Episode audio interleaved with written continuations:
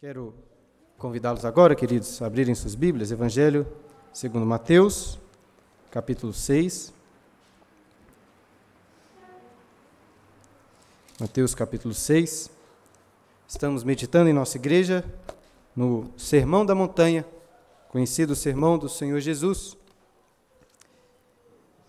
É, nos últimos domingos temos meditado na oração do Pai Nosso, em cada uma de suas petições, e hoje iremos meditar na conclusão desta oração, mas gostaria de ler desde o versículo 9.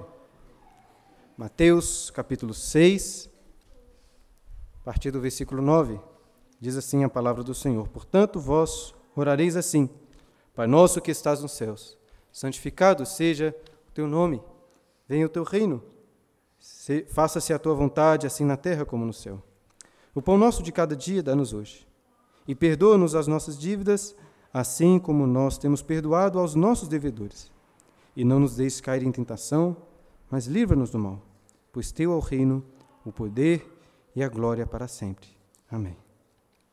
O presidente americano Abraham Lincoln proferiu um dos que deve ser seus mais famosos discursos em uma cerimônia de dedicação do Cemitério Nacional de Gettysburg, é um cemitério que foi criado para enterrar soldados que tinham sido mortos recentemente, dentro daquele contexto, na Guerra Civil Americana. E nesse memorável discurso, o presidente homenageia aqueles mortos, aqueles soldados que morreram lutando pela liberdade defendida pela Declaração de Independência Americana. E talvez uma das frases mais marcantes deste curto, deste pequeno discurso, é a frase de conclusão, quando Abraham Lincoln disse que todos nós aqui presentes solenemente admitamos que esses homens não morreram em vão, que essa nação, com a graça de Deus, renasça na liberdade e que o governo do povo, pelo povo e para o povo jamais desapareça da face da terra. Ainda que um cristão sincero como Abraham Lincoln até possa rogar a Deus por um governo terreno que seja do povo, pelo povo e para o povo. O fato é que todos os cristãos, em primeiro lugar, oram a Deus, reconhecendo que o reino eterno não é um reino do povo, mas o reino de Deus. E que este reino é instituído não pelo povo, mas pelo poder de Deus. E também que este reino não é para o povo, mas para a glória de Deus. Por isso nós oramos, por, porque dele, por meio dele e para ele são todas as coisas. Ou como lemos nesta oração: Pois teu é o reino, o poder e a glória para sempre. Amém. Com essa doxologia, ou seja, com essas palavras de louvor, a oração do Senhor, a oração dominical se encerra. E até aqui, é, temos aprendido a orar a um Pai celeste, pedindo para que o seu nome seja santificado sobre todas as coisas. E que este nome seja santificado pela vinda do seu reino. E que este reino venha. Pedimos assim para que ele faça a tua vontade assim na terra, para que possamos obedecer a sua vontade aqui na terra, assim como ela é obedecida no céu, pelos anjos e pelos santos que ali se encontram. E para obedecermos a estes mandamentos, à vontade do Senhor, para batalharmos por este reino e pregarmos sobre este reino, e também para fazermos o seu nome santificado. Precisamos também de pedir por nós mesmos, pedir por provisão, pelo perdão e por proteção. Por isso também aprendi, aprendemos a pedir pela provisão diária, o pão de cada dia. Aprendemos a pedir pelo perdão das nossas dívidas, sustento espiritual, e também por proteção do maligno, para que Deus não nos deixe cair em tentação. E depois de pedirmos todas essas coisas, encerramos essa oração com essa doxologia. Pois teu é o reino, o poder e a glória para sempre. Amém. É muito provável que essa conclusão esteja aí na sua Bíblia entre colchetes. E caso você ainda não saiba, é, sempre que alguma palavra ou algum trecho nas Escrituras aparecer entre colchetes, isso significa que alguns dos vários manuscritos bíblicos não possuem esse trecho e assim deixam alguma dúvida sobre se esse trecho é original ou se foi talvez uma inserção posterior de algum copista que, é, que copiava aqueles manuscritos antigos. Esse exame de, dos manuscritos que existem não é um, é um exame simples. E nesse caso em específico deste versículo, acho que nós devemos aqui evitar conclusões muito definitivas. Por um lado, eu acho que parece muito abrupta a decisão de algumas traduções modernas, que decidiram até por excluir este termo, ou este, essa conclusão das suas é, traduções. Agora, por outro lado, também não podemos desprezar os estudos e as evidências desses manuscritos, ainda que possam também ser questionáveis. O fato é que muitos estudiosos da manuscritologia estão bem convictos de que essas palavras conclusivas não são originais. E o motivo principal pelo qual defendem isso é porque os manuscritos do Evangelho segundo Mateus, considerados os é, manuscritos mais antigos, não possuem essas palavras finais. E além disso, vão argumentar é, que o texto paralelo dessa oração, lá em Lucas capítulo 11, não apresenta essa conclusão, essa doxologia final. Agora, por outro lado, existe sim uma quantidade significativa de manuscritos que possuem essa conclusão, como nós vemos aqui na nossa Bíblia. Além do fato de que existe uma obra muito antiga, chamada Didaquê, também muito influente ali nos primeiros séculos, muito provavelmente ali logo no segundo século da igreja, que cita a oração do Pai Nosso com essa conclusão. E também, irmãos, é um fato é, que a oração lá em Lucas, quando é reproduzida pelo evangelista Lucas, não, nós não encontramos essa conclusão final. Mas isso não é tanto um problema, porque ali em Lucas nós vemos toda a oração do Pai Nosso resumida, sem algumas partes. Inclusive, você não encontrará lá, encontrará lá a terceira petição: Faça-se a tua vontade, assim na terra como no céu. De todo jeito, irmãos, eu não tenho condições aqui de fechar definitivamente essa questão. Me parece, pessoalmente falando, mais razoável incluir essa conclusão como parte do texto original do Senhor Jesus no Sermão da Montanha. De toda forma, é, para deixá-los tranquilos, ainda que eu não tenha certeza sobre essa questão dos manuscritos, eu tenho certeza que podemos e que devemos orar assim. Pastor Martin Lloyd Jones, pregando neste sermão, disse: é, Não podemos ter certeza se nosso Senhor realmente proferiu ou não essas palavras, se referindo a essa conclusão do Pai Nosso. Mas o fato é que elas são extremamente apropriadas. Porque ele levanta, seguinte, ele levanta o seguinte questionamento: O que poderia alguém dizer após ter se defrontado com uma oração magnífica como essa? Após ter lido tais palavras? Ou seja, o que poderíamos dizer depois de meditar em cada uma dessas seis petições maravilhosas? Naturalmente, iríamos finalizar com uma palavra de louvor, uma doxologia, assim como essa, como encontramos aqui. Ou seja, ainda que este trecho não fosse parte do texto original, nós podemos orar dessa forma, com consciência tranquila. São palavras gloriosas que também nos ensinam em nossas orações como devemos orar, assim como as, as, as seis petições anteriores. Até porque, irmãos, esse é o motivo principal. Esse não é o único texto bíblico que nos ensina sobre a oração. Tradicionalmente, as Escrituras, sempre que apresentam orações, apresentam orações repletas de doxologias como essa. Inclusive, lemos no início do culto uma oração de Davi em 1 Crônicas, capítulo 19, versículo 11, quando de uma forma muito semelhante ora dizendo: Teu Senhor é o poder, a grandeza, a honra, a vitória e a majestade, porque teu é tudo quanto há nos céus e na terra. Teu Senhor é o reino, e tu te exaltastes te exaltaste por ser chefe sobre todos. Por isso, o que eu quero deixar claro é, dependente dessas questões, dos manuscritos que talvez você nunca nem tinha ouvido falar, nós iremos estudar essas palavras como, de fato, palavras de Cristo. Pois não temos dúvida que realmente são palavras que Jesus nos ensina e revela em Sua palavra, em todas as Escrituras.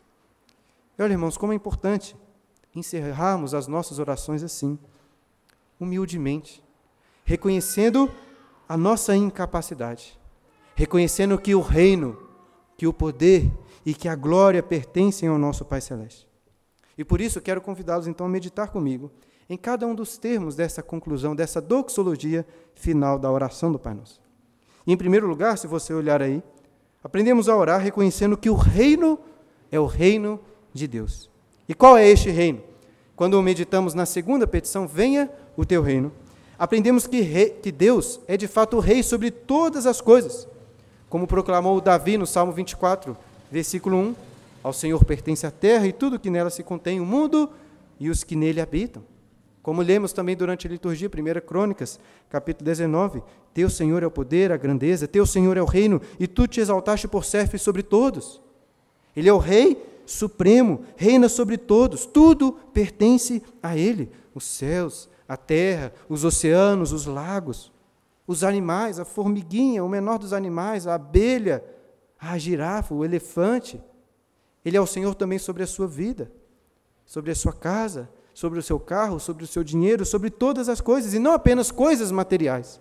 Ele é o Senhor sobre o conhecimento, ele é o Senhor da matemática, ele é o Senhor das artes, é o Senhor das ciências, de tudo mesmo, sem nenhuma exceção. Como diz a célebre frase de Abraham Kuyper, não há um centímetro, um único centímetro quadrado, em todo o domínio de nossa existência, que Cristo, o soberano sobre tudo, não clame, é meu pois tudo pertence a Ele e Ele é Rei soberano. Portanto, podemos orar assim, proclamando que o reino universal, que o reino sobre todas as coisas é o reino de Deus. No entanto, irmãos, ainda que Deus seja o Rei universal, o contexto aqui dessa oração indica que Jesus não pode estar se referindo a este reino universal. Por quê? Porque não faz sentido clamarmos: venha o teu reino, se Jesus é, ou se Deus já está reinando sobre todas as coisas, sobre tudo. E por isso aprendemos também lá na segunda petição, quando estávamos meditando, que dentro deste reino universal existe um reino particular, um reino especial, um reino sobre o seu povo. É o reino do amor de Deus em Cristo Jesus, o reino da redenção. E Jesus fala sobre este reino logo no início deste sermão, quando fala: Bem-aventurados os humildes de espírito, porque deles é o reino dos céus. Depois ele também fala: se a vossa justiça não excederem muito a dos escribas e dos fariseus, jamais, jamais entrareis no reino dos céus. Ou seja, existe um reino, um reino dos céus, um reino especial, que não se aplica a todas as pessoas, pois fazem parte dele apenas os humildes de espírito e aqueles cuja justiça excede em muito a dos escribas e dos fariseus. Então, por um lado, sim, claro, todo o universo Sobre todo o universo, Deus é rei. No entanto, nessa doxologia estamos proclamando que o reino da salvação, este reino pertence a Deus. Ao Senhor pertence a salvação, é o que proclamou Jonas no ventre do peixe. Pois é Deus quem salva. É Ele quem liberta pecadores dos, do império das trevas, transportando-os para o reino do Filho do seu amor, conforme Paulo fala lá aos Colossenses, capítulo 1, versículo 13. E olha, queridos, de todas as pessoas que fazem parte de um reino, certamente o, o rei é o maior interessado no avanço, na proteção e na manutenção deste reino. E como estamos falando aqui do reino da salvação, como sendo o reino de Deus, podemos dizer que ele é o maior interessado na vinda, na expansão deste reino. E é ele quem irá expandi-lo. Até o dia em que Cristo voltar em glória e majestade, destruir completamente seus inimigos inaugurar o seu reino celestial, com todos os súditos que ele conquistou do império das trevas. Como nós, que somos cidadãos deste reino, aguardamos ansiosamente por esse dia, em que o sétimo anjo tocará a trombeta e grandes vozes no céu proclamarão: O reino do mundo se tornou de nosso Senhor e do seu Cristo, e ele reinará pelos séculos dos séculos. Podemos então ter confiança que Deus é o rei, a ele pertence o reino. E podemos ter confiança na vinda deste reino, porque o seu rei é o rei poderoso, todo poderoso. Por isso nós clamamos: Teu é o reino e o poder. Eu gosto muito da história do pequeno príncipe, já li, é, acho que umas duas vezes lá para os meus filhos lá em casa. Não sei se vocês, as crianças, já ouviram essa história também, uma história bem conhecida. E se você conhece a história do pequeno príncipe, sabe que ele também morava é, em um pequeno asteroide, mas decide fazer uma grande viagem até chegar à Terra. Mas antes de chegar aqui, o pequeno príncipe passa por alguns asteroides. E o primeiro deles, abrindo aspas, era habitado por um rei. O rei, vestido de púrpura e arminho, ocupava um trono simples e majestoso. E se você já leu a história, é, sabe muito bem que este rei não tolerava nenhuma desobediência, mas que também as suas ordens eram, entre aspas, sensatas, todas elas. E depois de trocar, trocar algumas ideias, algumas palavras com aquele rei, o pequeno príncipe, sempre muito curioso, solicita ao rei o seguinte: prestem atenção. Majestade, peço licença para fazer perguntas. Ordeno que me faça perguntas, frisou o rei. Majestade, sobre quem o senhor reina? Sobre todo o mundo, respondeu o rei com naturalidade. Sobre todo o mundo? O rei apontou seu planeta, os outros planetas e também as estrelas. Sobre todo, tudo isso, exclamou o pequeno príncipe. Sim, sobre tudo isso, admitiu o rei. E as estrelas? As estrelas lhe obedecem? É claro, disse o rei. Elas me obedecem prontamente. Não suporto indisciplina. Tanto poder maravilhou o pequeno príncipe, e como ele gostava muito de ver o pôr do sol, atreveu-se a pedir um favor ao rei. Gostaria de ver um pôr do sol. Por favor, ordene ao sol que se ponha agora. E o rei disse: Se eu ordenasse a meu general voar de uma flor a outra como se fosse uma borboleta, ou escrever uma peça de teatro, ou se transformar em gaivota, e se o general não cumprisse a minha ordem, quem de nós, ele ou eu, estaria errado? O Senhor, retrucou convicto o pequeno príncipe. Exato. É preciso exigir de cada um o que cada um pode dar, frisou o rei. A autoridade se baseia na razão. Se ordenar ao povo se afogar no mar, ele fará uma revolução. Tenho o direito de exigir obediência, porque minhas ordens são sensatas. Este é um rei muito, muito curioso. Ele realmente acreditava ser o rei de todo o universo, com suas ordens sensatas, de acordo com as condições, como ele diz, favoráveis dominando sobre sol, sobre estrelas e sobre todas as coisas. Mas Deus não é como este rei. Claro, assim como o rei dessa história do pequeno príncipe, Deus também diz ser o rei de todo o universo. Mas a diferença é que Deus de fato é o rei soberano, que dá ordens a todas as coisas, não apenas quando as condições são favoráveis. Ele sim ordena e faz o sol se pôr todos os dias, mas pode também fazer o sol parar você lembra dessa história, Josué? Lá no livro de Josué, quando Deus fez o sol parar. Ele pode também, a hora que quiser, fazer o sol se pôr, pois de fato é um rei soberano, que decretou toda a história, que criou tudo o que existe e que sustenta todas as coisas pelo poder da Sua palavra. Explicando melhor o poder de Deus, podemos dizer que Ele é um Rei todo-poderoso, em primeiro lugar, porque é Ele quem decretou com autoridade tudo o que acontece.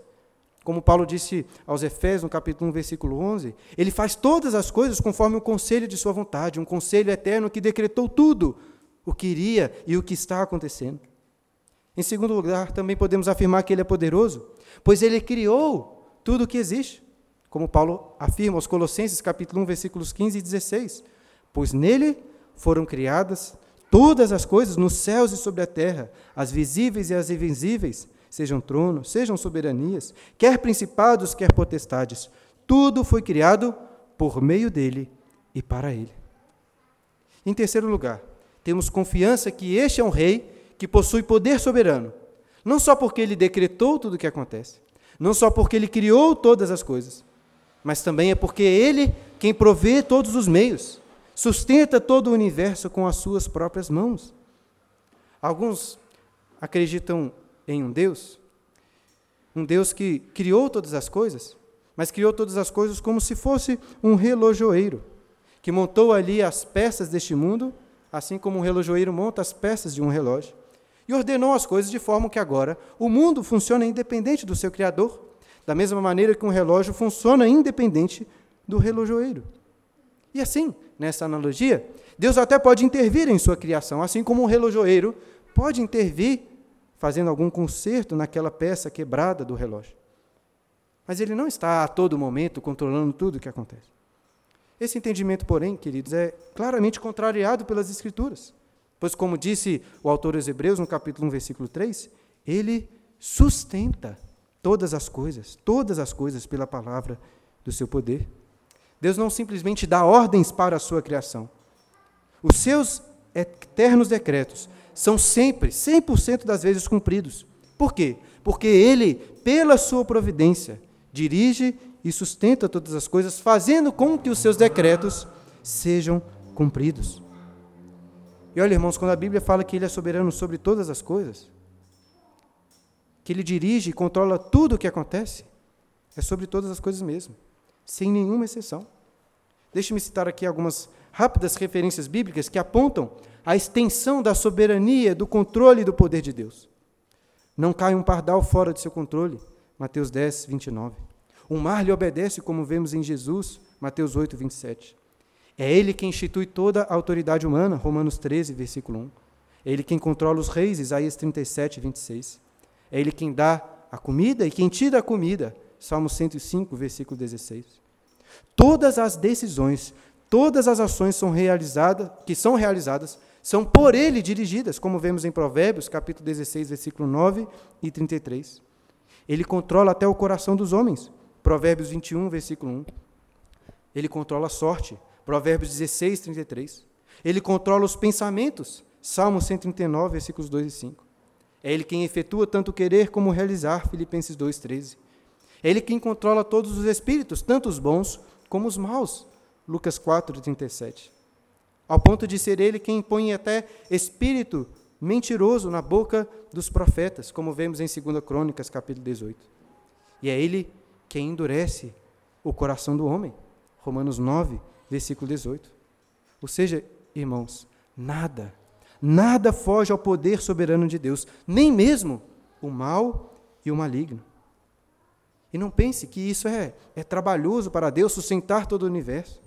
Pois, como ele possui um poder infinito, ele sustenta, ele dirige e controla todas as coisas com a maior naturalidade. Nesse sentido, podemos dizer que não existe trabalho duro para Deus. Pois para ele criar todo mundo, sustentar todo o universo, todas as coisas, é tão fácil como criar apenas uma pequena semente, pois ele é todo poderoso. E é por isso louvamos, dizendo: Teu é o poder. E essa doxologia que conclui a oração do Pai Nosso continua: Teu é o reino, o poder e a glória. Qual é o propósito deste rei poderoso para o seu reino para todas as coisas? Eu não posso dizer aqui que existe apenas um propósito para tudo o que Deus faz, pois são vários os seus propósitos. No entanto, a Bíblia ensina que existe um fim que é o fim principal e último para todas as coisas. E este fim é a glória de Deus, a sua própria glória. É o fim último, irmãos, porque todos os outros meios, todos os outros fins estão subordinados a este para fazer a glória de Deus ser proclamada e exaltada. E também é o fim principal, pois de todos os fins este é o mais precioso, o mais valioso de todos. Mas o que é a glória de Deus? Eu, é, pessoalmente, não conheço alguém que tenha escrito sobre este tema, sobre este assunto, de forma tão profunda, tão esclarecedora, como o pastor Jonathan Edwards. Em um livro chamado O Fim, para o qual Deus criou o mundo, ele vai apresentar é, quatro diferentes usos do termo glória nas Escrituras para definir este termo. Prestem atenção nesses quatro diferentes usos que a Bíblia fala deste termo, glória. Em primeiro lugar, a Bíblia fala de uma glória interna, que corresponde até ao seu sentido original, o sentido original da palavra, que significa peso, que dá a ideia de ser aquilo que é, é, é excelente, é digno, de valor ao sujeito. Por isso, a glória interna de uma pessoa, no caso, a glória interna de Deus. Em segundo lugar, a Bíblia, quando fala de glória, fala também da exibição, da comunicação dessa glória interna, da emanação dessa glória. Em terceiro lugar, a Bíblia também fala da percepção, quando pessoas, quando todos podem perceber e conhecer a glória que é revelada. E em quarto lugar, a Bíblia usa o termo glória para se referir ao louvor e à honra que é prestada ao Senhor. E assim, tendo em vista estas referências, nós podemos dizer que a glória de Deus é a unidade de todos os seus atributos belos. Essa, esses atributos que são revelados, que são exibidos em tudo que ele faz, em tudo que ele criou, o qual pode ser percebido e que nos leva à adoração, a glorificá-lo e a honrá-lo. o pastor Jonathan Edwards, muitas vezes, quando fala da glória de Deus, fala da sua beleza.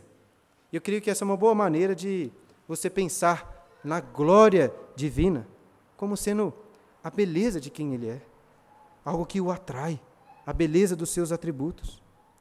Tente pensar na beleza das coisas que foram criadas. Pense em uma bela cachoeira. Pense em uma montanha alta cujos, cujo corpo está coberto de neve, cujo pé está rodeado por um belo lago azul. Imagens impressionantes. Ou então pense algo mais próximo, pense na beleza do sorriso de sua amada, no riso de uma criança. Belezas. Belezas dessa criação que muitas vezes nos deixam boquiabertos. Mas devemos saber que a glória do Criador, a sua beleza é muito maior, muito mais elevada. Que tenho certeza que deixaria todas e deixa todas essas belezas nas sombras. E assim, queridos, ao orarmos, tua é a glória. Estamos reconhecendo e exultando na beleza do Criador proclamando que tudo que há de bom, tudo que há de belo, pertence a Ele e deve ser dirigido a Ele para a sua própria glória. E somente para a sua glória. Há uns, há uns domingos atrás, é, falei que Bach, aquele compositor famoso, compositor alemão, sempre colocava em, ao final de suas composições a inscrição S, D, G. Só lhe deu glória. Glória somente a Deus. Notem que ele não colocava apenas DG, deu glória. De, a Deus a glória, mas só lhe deu glória, ou seja, glória somente a Deus, pois somente Deus é digno de honra e de toda glória. Ainda que os homens não reconheçam isso, ainda que os homens tentem destituir Deus de sua glória, ainda que neguem cumprir a ordem divina de fazer o seu nome santificado, conhecido e glorificado, todas as coisas, até essas ações malignas, até as suas rebeliões, servem, em última instância, ao propósito de dar glória ao nome de Deus. Estamos lá em casa lendo, em nossos cultos domésticos, o livro do Êxodo. Estamos lendo lá que Faraó não quis ouvir a voz do Senhor, que disse para libertar o povo da escravidão. Faraó endureceu o seu coração e não deixou o povo ir. No entanto, nós lemos também lá em Êxodo que Deus estava por trás de tudo isso que era ele quem estava endurecendo o coração de Faraó. Agora, por que Deus endureceria o coração de Faraó? Para não deixar o povo ir. O próprio Deus revela a Moisés o seu propósito, Êxodo 14, versículo 4. Endurecerei o coração de Faraó, e serei glorificado em Faraó e em todo o seu exército. E saberão os egípcios que eu sou o Senhor. Portanto, queridos, tudo Todas as coisas acontecem para que a glória de Deus seja exaltada. Até mesmo o endurecimento do coração, até mesmo o pecado e o mal. Como disse o pastor John Piper, nada, nada no universo existe para si mesmo. Ele escreve isso em um livro chamado Pecados Espetaculares. Todas as coisas, das profundezas dos oceanos às alturas das montanhas, da menor partícula à maior estrela, da matéria escolar mais enfadonha à ciência mais fascinante, da barata mais feia ao humano mais belo, do maior santo ao mais terrível ditador genocida. Tudo o que existe, existe para fazer a grandeza de Cristo mais plenamente conhecida, incluindo você e a pessoa que você tem dificuldade de gostar. É por isso que clamamos: Tua é a glória. Mas a oração não termina por aí. Essa doxologia continua, pois teu é o reino, o poder e a glória para sempre. Até quando Deus permanecerá único rei, todo-poderoso, digno de toda glória.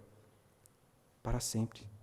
As coisas desse mundo são passageiras, mas o reino, o poder e a glória de Deus são eternos. O apóstolo João teve uma visão do trono de Deus, em que ele ouviu que toda criatura que há no céu, na terra, debaixo da terra, no mar e tudo que neles existe.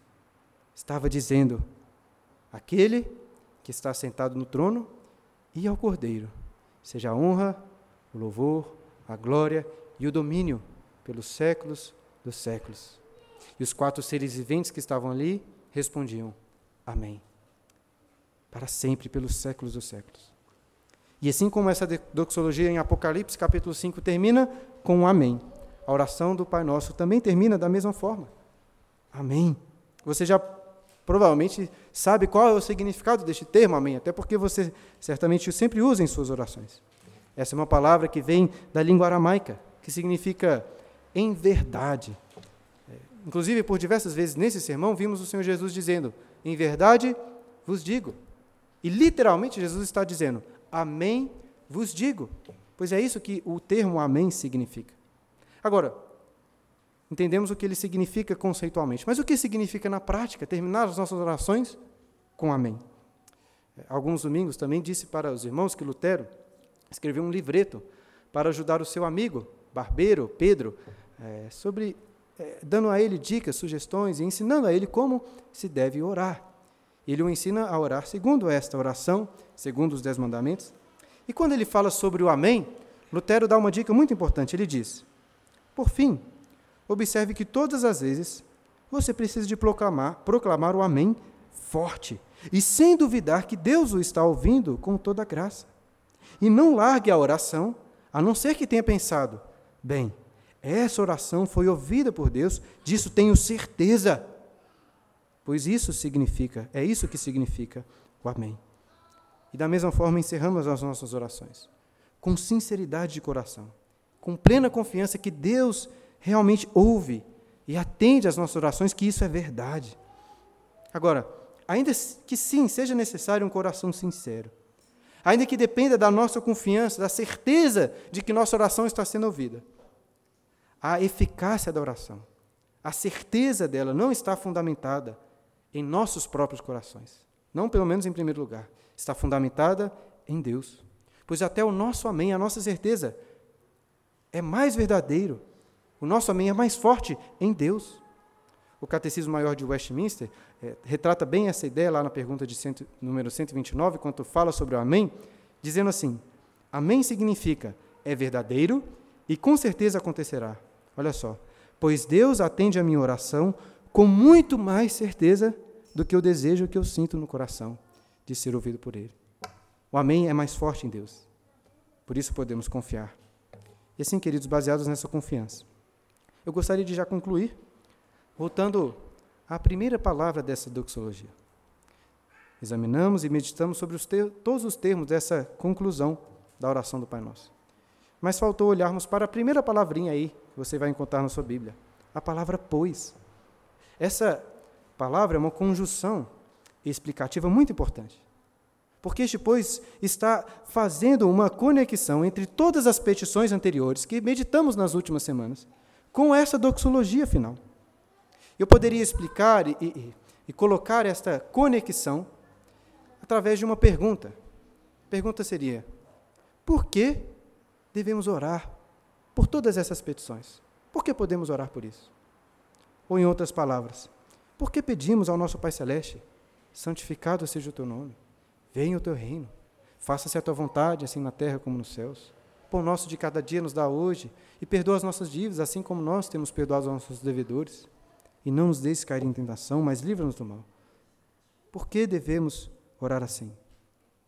Pois teu é o reino, o poder e a glória para sempre. Amém. Esta aí é a conexão. Como o reino é de Deus, Ele é o maior interessado em fazer com que o seu nome seja santificado, em fazer vir o seu reino, em que seu reino seja expandido e que sua vontade seja obedecida aqui na terra, como é obedecida no céu. E Ele também é o maior interessado em prover o pão para os cidadãos desse reino, perdoar as suas dívidas e protegê-los das tentações do inimigo. E Deus não é um rei como outros reis, que precisam se fortalecerem, que precisam fazer alianças e usar de estratégias para o cuidado do seu reino, pois ele, como vimos, é o rei todo-poderoso. E por isso, este reino é mantido por ele, pelo seu poder. É o poder de Deus que faz com que o seu nome seja santificado. É pelo seu poder que o reino é expandido. E é pelo seu poder que eu e você e todas as pessoas podem se submeter à sua vontade e obedecê-la. E também é pelo poder de Deus que temos a provisão diária, que temos o perdão das dívidas e a proteção do inimigo. E por ser um Deus todo-poderoso, é certo que ele sempre realiza todas as coisas de acordo com os melhores meios, para os melhores fins. E não existe bem maior, não existe fim melhor, maior do que a própria glória de Deus. Por isso, tudo que ele faz, ele faz para ele mesmo, para a sua própria glória.